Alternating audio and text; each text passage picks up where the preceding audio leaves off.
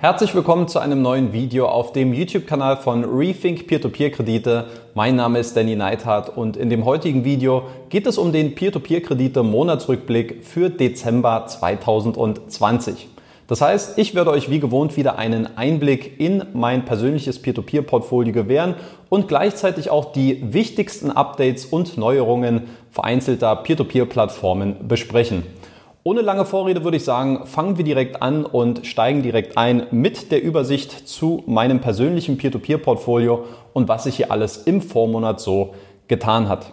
Als erstes schauen wir natürlich wie immer auf die Einnahmen, die ich im Dezember erzielen konnte. Und wir sehen, unterm Strich stehen Einnahmen durch Peer-to-Peer-Kredite in Höhe von 97 Euro und 75 Cent. Das heißt, ich kratze jetzt wieder an der 100 Euro Marke und äh, auch ein schöner, äh, eine schöne Entwicklung auch seit September 2019 ist es ähm, das erste Mal, dass ich wieder drei aufeinanderfolgende Monate mit steigenden Zinserträgen durch Peer-to-Peer-Kredite hatte. Also die Entwicklung geht auf jeden Fall in die richtige Richtung. Wenn wir ein paar einzelne Positionen mal durchgehen wollen, äh, Bondora Portfolio Pro nach wie vor so eine Art äh, Wermutstropfen bei mir persönlich. Ähm, es stabilisiert sich jetzt von den negativ erhaltenen äh, Nettozinsen, aber minus 111 Euro drückt natürlich schon ein bisschen ins Kontor. Wenn wir ganz nach unten schauen auf der Liste, dann sehen wir, dass Twino jetzt neu mit aufgenommen worden ist in, mein, in meinem persönlichen Peer-to-Peer-Portfolio und die Einnahmen im ersten Monat mit 7,52 Euro ähm, auch gar nicht mal so schlecht sind, was sofort zu einer Rendite von 9,54 Prozent führt. Ähm, daran merkt man, glaube ich, wieder ganz gut, dass Twino eben eine Plattform ist, die auch einen sehr starken Fokus auf kurzfristige Konsumkredite legt, also auf Payday Loans und dass dort eben der Return deutlich schneller zurückkommt. Ähm, gewöhnlich oder für gewöhnlich dauert es ja immer mal so zwei, drei, vier Monate, bis eine Plattform dann wirklich so diese Rendite ähm, auch erreicht, die sie auch meistens vorgibt. Insofern ist es schön zu sehen, dass man jetzt schon äh, sehr, sehr gut dabei ist nach dem ersten Monat. Wenn wir jetzt diese beiden Positionen mal rausnehmen, Twino und Bondora Portfolio Pro, dann ähm, finde ich eigentlich, ist es ein sehr äh, ausbalancierter äh, Einkommensmix. Ähm, alle Plattformen äh, abseits der beiden genannten äh, mit Erträgen über 25 Euro. Besonders erwähnenswert für mich Estate Guru jetzt im dritten Monat mit mehr als 30 äh, Euro an Zinserträgen ähm, und diese knapp 37 Euro sind jetzt im Dezember sogar ein persönlicher Bestwert für mich äh, persönlich. Und dadurch äh, merkt man jetzt auch, dass die Rendite Stück für Stück weiter anzieht, was ja immer so ein bisschen die, die kleine Achillesferse aus meiner Sicht auch bei Estate Guru ist. Und jetzt diese 9,17 Prozent können sich doch auf jeden Fall schon deutlich äh, besser sehen lassen. Ansonsten, welche Transaktionen gab es im Dezember? Man kann es ja der Grafik schon so ein bisschen entnehmen. Ich habe 1000 Euro neu bei Bondora Go and Grow investiert. Voraussichtlich erstmal äh, ja, zum letzten Mal, da es ab jetzt nur noch in 400 Schritten äh, vorwärts gehen kann und äh, man nur so weit vorgehen darf.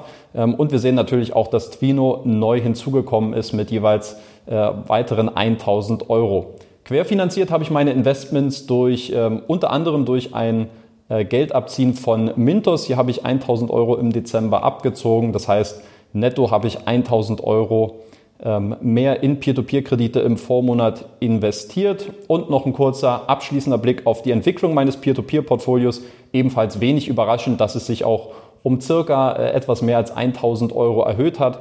Im Vormonat lag der Wert bei 33.786 Euro. Jetzt sind es immerhin 34.882 Euro. Das heißt, um so ein kleines ähm, Fazit, ein kleines Jahresfazit äh, vorwegzunehmen. Meine Peer-to-Peer-Investments von zu Beginn des Jahres 2020 haben sich damit so gut wie halbiert, denn zum Stichtag 31.12.2019 lag der Wert meines Peer-to-Peer-Portfolios bei 78.000 Euro 256 Euro. Eine genauere Auswertung, wie das Jahr für mich verlaufen ist, ähm, im Hinblick auf die Einnahmen, aber auch wie ich die einzelnen Plattformen im gesamten Jahr bewerte. Das ist ein Video, was es demnächst auf dem YouTube-Kanal geben wird. Ich schätze mal in der nächsten oder in der übernächsten Woche. Dann kommen wir mal zu den Updates der einzelnen Peer-to-Peer-Plattformen und was sich dort im Vormonat so alles getan hat. Los geht's wie immer bei Bondora und bei Bondora, ja, haben glaube ich viele so ein bisschen in die Röhre geschaut, als die Ankündigung kam,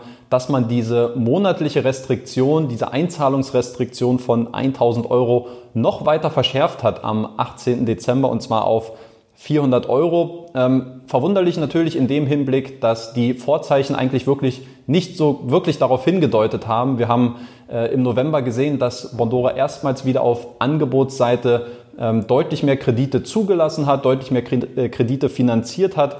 Insgesamt 6,5 Millionen Euro. Übrigens jetzt auch im Dezember sind es äh, etwas mehr als 7 Millionen Euro gewesen.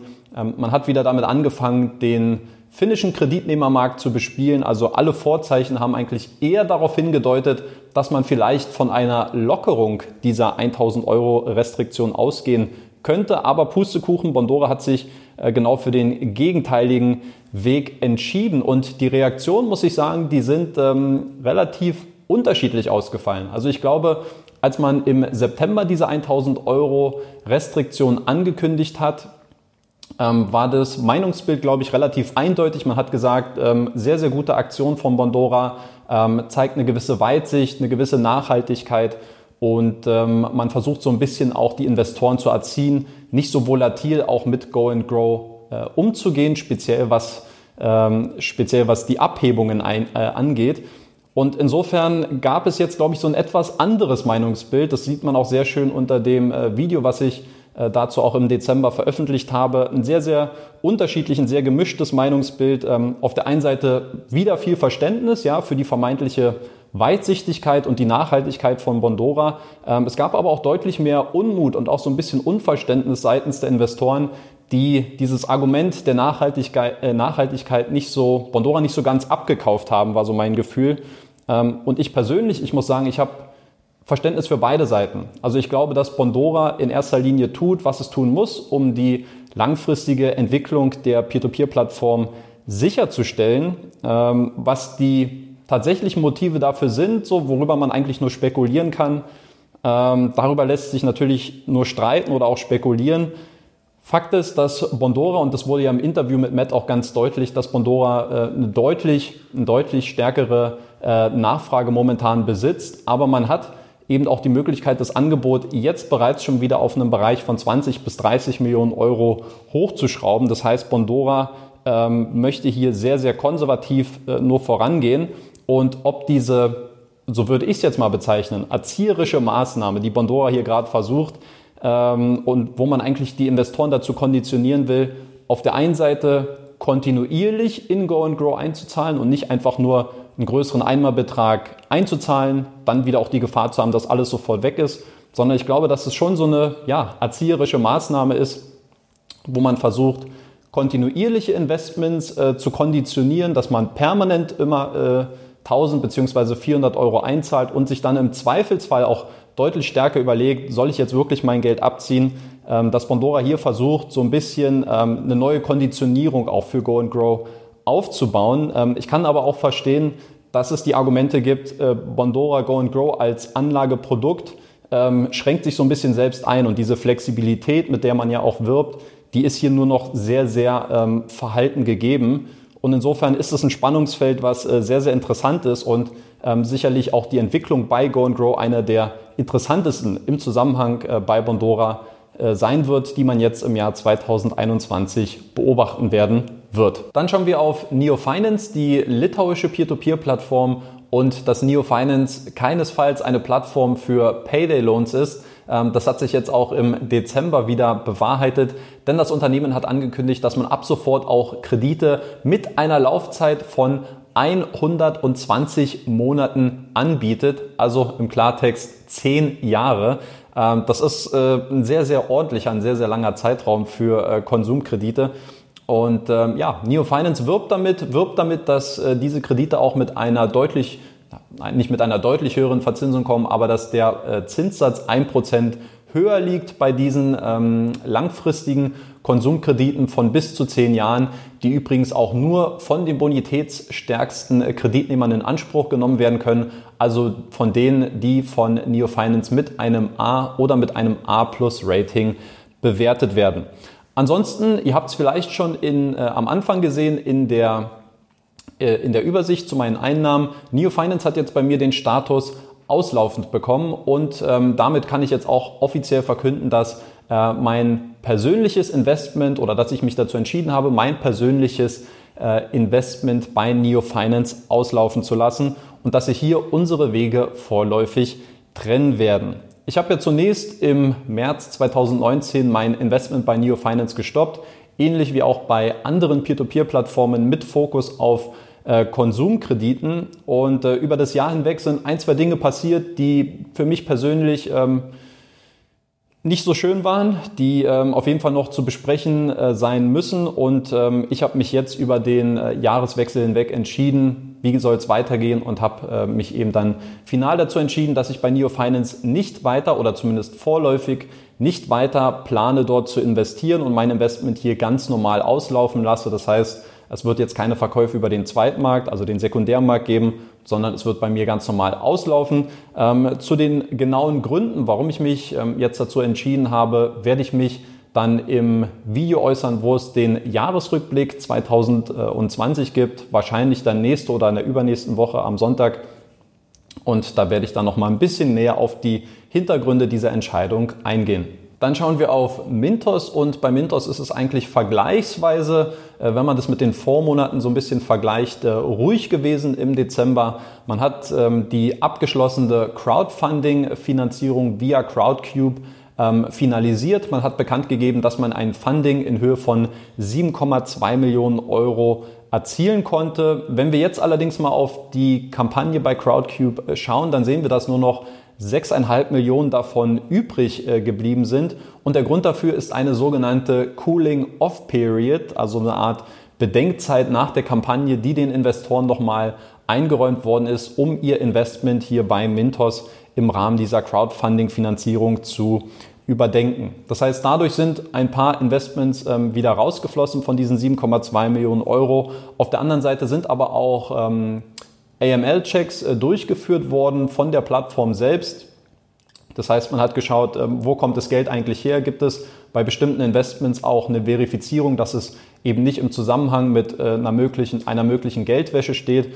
Und auch dort sind wohl einige ähm, ja, Investoren durchgefallen oder da ist zumindest ein bisschen Kapital nochmal äh, von abgefallen. Jetzt mittlerweile hat sich das Ganze wieder stabilisiert. Ich habe das immer mal wieder so ein bisschen beobachtet und ich denke, diese 6,5 Millionen Euro sind jetzt das finale Ergebnis, die für Mintos von diesem Funding stehen bleiben. Also gut 700.000 Euro weniger als Mintos dann noch offiziell am Anfang kommuniziert hat. Ähm, unabhängig davon plant Mintos aber natürlich noch mit einem äh, Risikokapitalgeber, also mit einer Venture Capital Gesellschaft, ähm, noch mehr Geld in die Kassen zu spülen. Geplant sind hier 15 bis 20 weitere Millionen Euro, die noch hinzukommen sollen. Zunächst soll allerdings erst die äh, Lizenzierung in Lettland eingetütet werden als Investment Brokerage Firm. Auch dazu gibt es ja nochmal ein äh, separates Video, was ich im letzten Monat aufgenommen habe, wo ihr euch ein bisschen über die Hintergründe dieser neuen Lizenzierung schlau machen könnt. Ansonsten stand im Fokus natürlich auch mein XXL-Interview mit dem äh, Mintos CEO Martin Schulte. Ihr könnt euch das Ganze, oder viele haben es ja bereits schon getan, ähm, aber für die, die es noch nicht äh, getan haben, ihr könnt euch dieses äh, ungeschnittene Gespräch 84 Minuten lang über meinen Podcast äh, anhören und gerne auch die Episode herunterladen, wenn ihr wollt. Ähm, als äh, kleine ja, Schmankerl habe ich zwei Videos separat veröffentlicht, die für mich persönlich so die wichtigsten Themenbereiche gewesen sind von diesem Gespräch. Einmal ging es nochmal um dieses Funding, äh, für mich persönlich aber im Fokus ganz klar die Verstrickungen mit der Finco-Gruppe ähm, und damit gleichzeitig auch die damit im Zusammenhang stehende VAX-Affäre, die ich ja auch im Frühjahr des letzten Jahres exklusiv aufgedeckt hatte. Ähm, wenn ihr es noch nicht kennt, dann schaut euch dieses Video äh, bitte unbedingt an. Ich glaube, das ist ein sehr, sehr wichtiger Diskurs ähm, dem man sich als Mintos-Investor stellen sollte und ähm, wo man sicherlich äh, die ein oder andere Lehre für sich daraus ziehen könnte. Dann kommen wir zu Debitum Network und bei Debitum gab es im Vormonat ähm, ein paar kleinere Veränderungen äh, auf der Plattform selbst und zwar um den Jahreswechsel herum. Dort hat man nämlich äh, ein paar Dinge auf der Plattform umgestellt, alles im Hinblick auf die regulatorischen Anforderungen, die jetzt äh, in diesem Jahr erfüllt werden sollen. Unter anderem äh, werden jetzt die Überweisungen auf die SIA DN Operator ähm, veranlasst. Also das ist die neu gegründete Unternehmensgesellschaft, die jetzt im Hinblick für diese neue Lizenzierung gegründet worden ist. Das heißt, die vorherige Verbindung zur SIA Prosperitu, ähm, die ist jetzt vorläufig aufgehoben. SIA Prosperitu ist ja so ein äh, Konglomerat äh, an Unternehmen, die da alle mit zusammenhing, äh, wo die Gesellschafter teilweise auch andere Unternehmen mit ähm, einfließen lassen haben. Da ging es dann auch sehr stark um IT-Services, IT-Beratung, IT-Consulting und ein paar andere IT-Dienstleistungen. Und nun mit der SIA DN Operator, das DN natürlich für Debitum Network, ähm, ist jetzt eine separate ähm, Unternehmensgesellschaft und darüber werden dann auch äh, alle weiteren ähm, Dinge, die im Zusammenhang mit Debitum Network stehen, abgewickelt. Abseits dieser regulatorischen Veränderungen, die es jetzt bei Debitum gab, ähm, merkt man so ein bisschen, dass der Schuh momentan so ein bisschen äh, zum Ende des Jahres vermehrt äh, bei der Akquise neuer Investoren drückt. Äh, man sieht es durch teilweise Cashback-Kampagnen, äh, die jetzt ähm, lanciert werden von Debitum, aber natürlich auf der anderen Seite auch, ähm, dass in den Statistiken, die wir auf dem Blog einsehen können, dass ungefähr nur noch, was heißt nur noch, aber dass circa 130 Investoren pro Monat neu auf Debitum hinzukommen, was scheinbar ein bisschen zu wenig ähm, für die Ansprüche von Debitum äh, zu sein scheint, die sich hier ein etwas schnelleres ähm, Wachstum vorgestellt haben. Da die Dezemberzahlen zu diesem Zeitpunkt noch nicht ähm, vorliegen, spreche ich einfach ein paar, über ein paar Zahlen aus dem November. Dort hat nämlich Debitum Assets im Wert von 1,76 Millionen Euro neu auf die Plattform hinzugefügt. Gleichzeitig war der Appetit der Investoren aber nicht so groß. Man hat insgesamt nur in Anführungszeichen 1,67 ähm, Millionen Euro an neuen Assets im November finanziert. Immerhin, und das ist auch so eine Entwicklung, die man bei Debitum bemerkt, ähm, die Assets bekommen jetzt eine etwas längere Kreditlaufzeit. Ja, Debitum hat ja ähm, durchaus immer mal so Phasen gehabt, ähm, wo die Kreditlaufzeiten sehr, sehr kurz gewesen sind, ähm, sehr liquide gewesen sind und dadurch, dass man jetzt eben auch längere Kreditlaufzeiten auf der Plattform hat, beträgt das ausstehende Kreditportfolio auf der Plattform nun erstmals mehr als drei Millionen Euro. Zudem sind, äh, so können wir es zumindest den Statistiken entnehmen, im November 440.000 Euro neu von den Investoren eingezahlt worden, was immerhin der zweitbeste Wert seit Februar 2020 20 ist. Und äh, das heißt, man sieht schon so ungefähr, Debitum wächst momentan eher so ein bisschen mehr in die Spitze als in die Breite. Und das ist eine Tatsache, die aus meiner Sicht äh, bedingt durch die im äh, September eingeführten neuen Regelungen, was den Mindestanlagebetrag zum Beispiel angeht, ähm, was jetzt nicht auch unbedingt verwunderlich ist, wenn man diese, diese Tendenz sieht, was ähm, Debitum so ein bisschen auch selber jetzt aus meiner Sicht forciert hat. Und auch bei Wireinvest merkt man, dass das Thema der Regulierung zunehmend wichtiger wird. So hat die Plattform im Dezember unter anderem angekündigt, dass es neue Nutzungsbedingungen geben wird, die jetzt auch bereits schon zum 10. Januar in Kraft getreten sind. Eine der Regelungen ist jetzt unter anderem, dass Auszahlungen erst ab einem äh, Mindestbetrag von 10 Euro vorgenommen werden. Ansonsten gab es eigentlich relativ wenig über Wireinvest zu erzählen. Dafür habe ich äh, Folgendes von euch mitgenommen, nämlich im letzten Monatsrückblick für den November. Da haben sich sehr, sehr viele von euch einen äh, Wireinvest Deep Dive gewünscht in einer ähnlichen Art, wie ich das Ganze auch mit Twino durchgeführt habe. Ihr wollt also, dass ich Wireinvest so ein bisschen mehr auf den Zahn fühle, was die finanzielle Entwicklung des Unternehmens angeht, ähm, speziell natürlich auch von der Peer-to-Peer-Plattform und ähm, ich werde diesem Wunsch natürlich nachkommen. Ich habe auch bereits ähm, sehr, sehr viel dazu recherchiert, habe viele Fragen an Wire Invest geschickt. Ich schätze mal, dass es da in der nächsten Woche dann noch ein paar Gespräche dazu geben wird. Und geplant ist, dass ich diesen Wire Invest Deep Dive dann im Februar äh, 2021 veröffentlichen werde. Freut euch also schon mal drauf, dass es zeitnah wieder etwas mehr Content zu Wire Invest geben wird. Dann kommen wir auf Estate Guru zu sprechen, die estnische Immobilienplattform und was soll man sagen? Estate Guru hat das Jahr 2020 sicherlich auf einer sehr, sehr hohen Note abgeschlossen. Das Unternehmen hat im Dezember ein Rekordvolumen in Höhe von 18,32 Millionen Euro finanziert, ein absoluter Bestwert.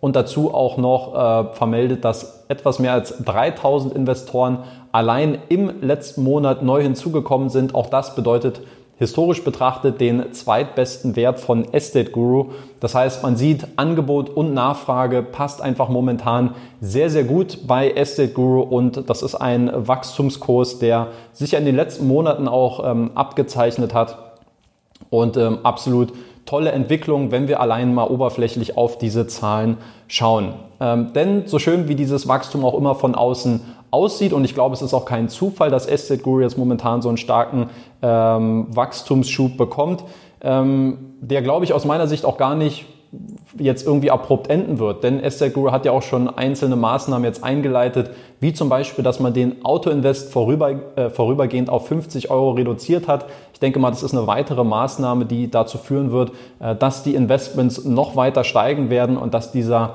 äh, Wachstumskurs jetzt sich auch definitiv in 2021 hinein tragen wird. Aber natürlich, wenn man dieses Wachstum sieht, dann fragt man sich immer auch so ein bisschen, wo ist der Haken und äh, too good to be true. Und insofern ähm, merke ich das auch zum Beispiel bei mir in der Peer-to-Peer-Kredite-Community auf Facebook, wo es natürlich auch immer einen interessanten Austausch zu Estate Guru unter anderem gibt, ähm, dass es da jetzt auch vereinzelte kritische Stimmen gibt, ja, die sagen, dass dieser ähm, Strategiewechsel hin zu einem steileren Wachstum, den Guru scheinbar momentan vollzieht, ähm, dass man den mit Vorsicht genießen sollte und ähm, dass da viele Projekte auch mit dabei sind, ähm, zu denen man eher weniger Informationen hat oder wo man vielleicht eher eine, eine Struktur im Hintergrund hat, die man stärker hinterfragen sollte. Aus meiner Sicht alles valide Punkte. Ich bin auf jeden Fall auch ein Freund davon, diese Dinge immer auch mal mit einem kritischen Auge zu betrachten. Ähm, letztlich schaue ich aber immer auch, was ist die Performance und was sagen auch die nackten Zahlen, ähm, die Estegru hier präsentiert. Ich habe jetzt zum Zeitpunkt des Videos leider nur die Zahlen vom November vorliegen.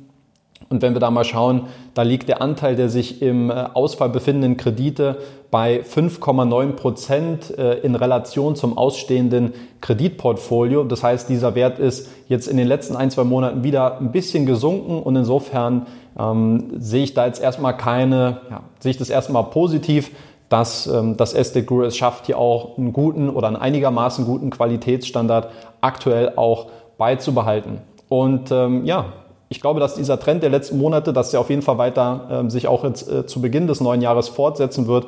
Und aus meiner Sicht ganz klar. Ich habe es ja auch in den letzten Monatsrückblicken äh, immer auch schon wieder betont. Ihr könnt es ja auch gerne auch nochmal nachschauen. Für mich aktuell auf jeden Fall äh, ist und bleibt Estate Guru weiterhin eine der stärksten Optionen aktuell im Peer-to-Peer-Sektor. Und damit herzlich willkommen auch an Twino, die ab sofort und für hoffentlich auch sehr lange Zeit Teil meines Peer-to-Peer-Kredite-Monatsrückblicks sein werden. Ich habe Twino ja im Dezember neu in mein Peer-to-Peer-Portfolio hinzugefügt. Die erste neue Peer-to-Peer-Plattform für mich persönlich seit Juni 2019. Damals war es Debitum Network.